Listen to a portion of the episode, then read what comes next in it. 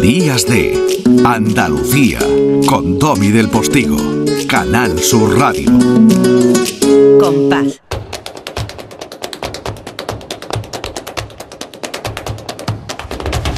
Compás. Y después, Gloria.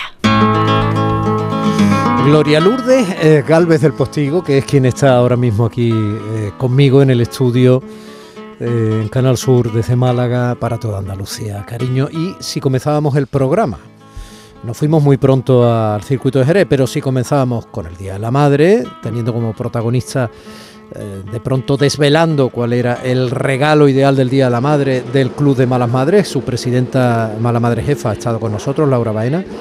Cerramos el círculo después del Día del Trabajo que hemos tocado con Juan Luartacho y esa formidable película Ley del Silencio, de nuevo con las madres.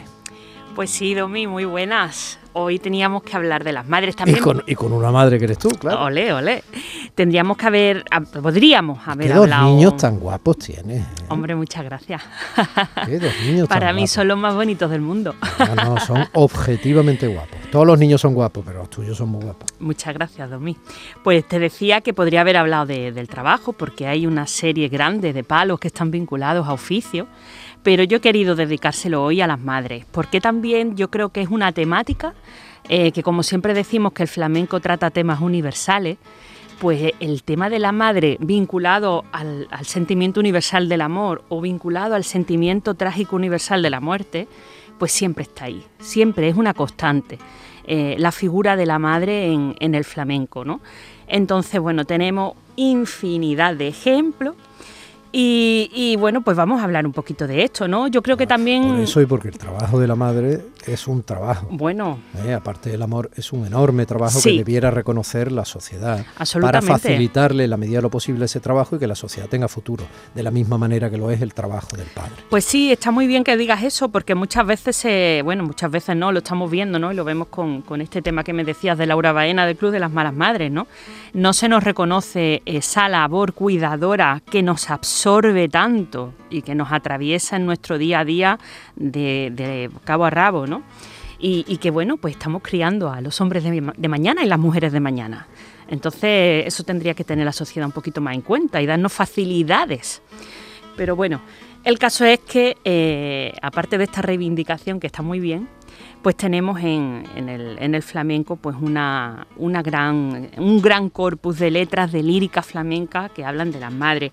Por ejemplo, pues esta letra antigua de Rondeña que nos canta Rafael Romero y que es una exaltación a la madre como dadora de vida y al milagro de la vida. A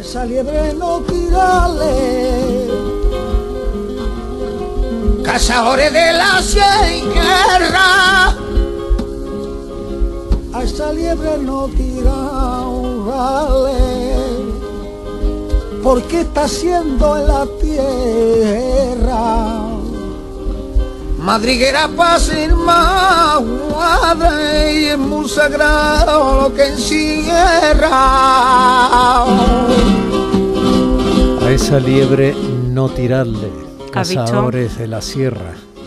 Está haciendo madriguera. Está haciendo en la madre. tierra, madriguera para ser madre, y es muy sagrado lo que encierra. Eh, El flamenco vinculado a la zona más rural, el flamenco que nace en el campo, ¿no? El- Sí, claro, eh, totalmente. La rondeña es un cante eh, que se atribuye a la zona de Málaga, un cante serrano, y su temática normalmente suele estar vinculada a, a temas que atañen pues a esa zona, ¿no? Eh, con símiles de la naturaleza, de la sierra, de los animales de la sierra. Pero mira, podíamos trascender ese aviso precioso, muy literario, ¿no? De, a esa liebre no tirarle que va a ser madre, y eso es lo más grande, pues trascenderlo al respeto absoluto que debe tener eh, la sociedad y todo lo que la compone, y por supuesto sus dirigentes, a esa a ese Claro. milagro de ser madre y al tesón de, de traer al mundo a, Claro, claro. a ciudadanos y ciudadanas, como tú decías. Exactamente. Y bueno, mm, luego tenemos también, eh, el- como te he dicho antes, el tema de, de la madre vinculado a la desesperación de perderla o a la desesperación de estar eh, en un lugar en el que no te puedes despedir de ella. Pues estamos hablando de, de los lamentos de, de algunos cantes como la carcelera, como la debla, que es lo que traigo yo ahora, que son cantes muy antiguos, de los más antiguos que perviven en el flamenco, se cantaban sin guitarra, se siguen cantando sin guitarra. Bueno, pareció a los cantes de Mina y todo esto. Eh, ¿no? De Mina no, de Martinetes, Toná, Sí. son cantes muy antiguos. Y bueno, pues la Debla tiene un- una letra clásica que he traído eh, para que la escuchemos y que dice así. Vamos a ver, Tomás. A la niña de Santiago y a doña Mercedes, esta reliquia de cante gitano que ya no existe. Ea. Ay, ay, en el barrio.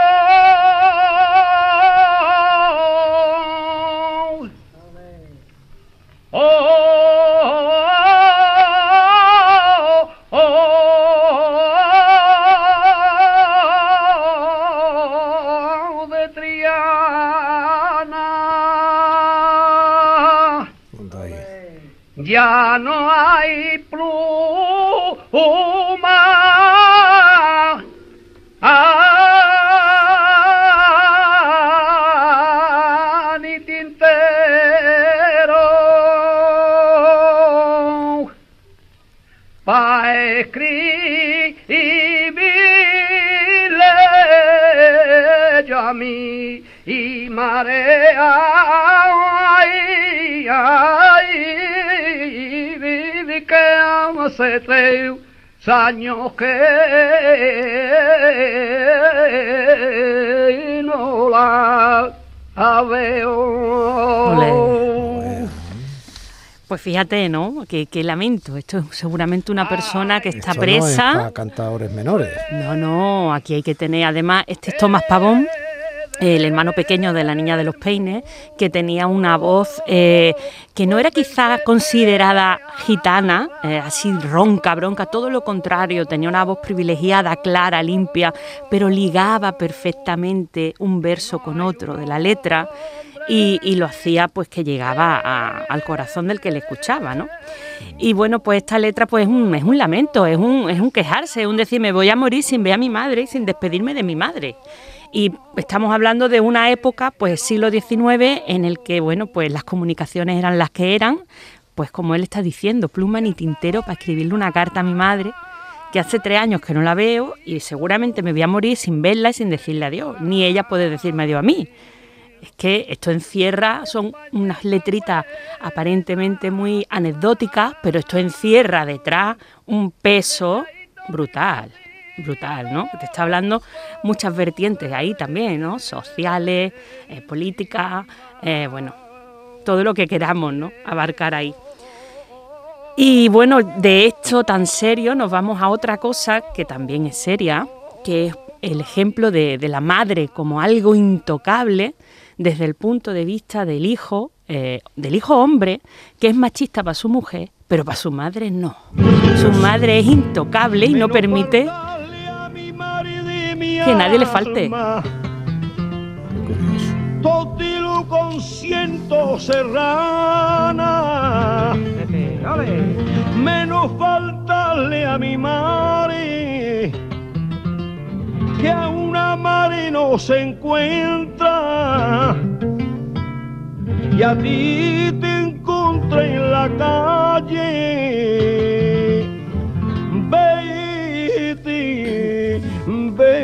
Vete, si te tiene cuenta.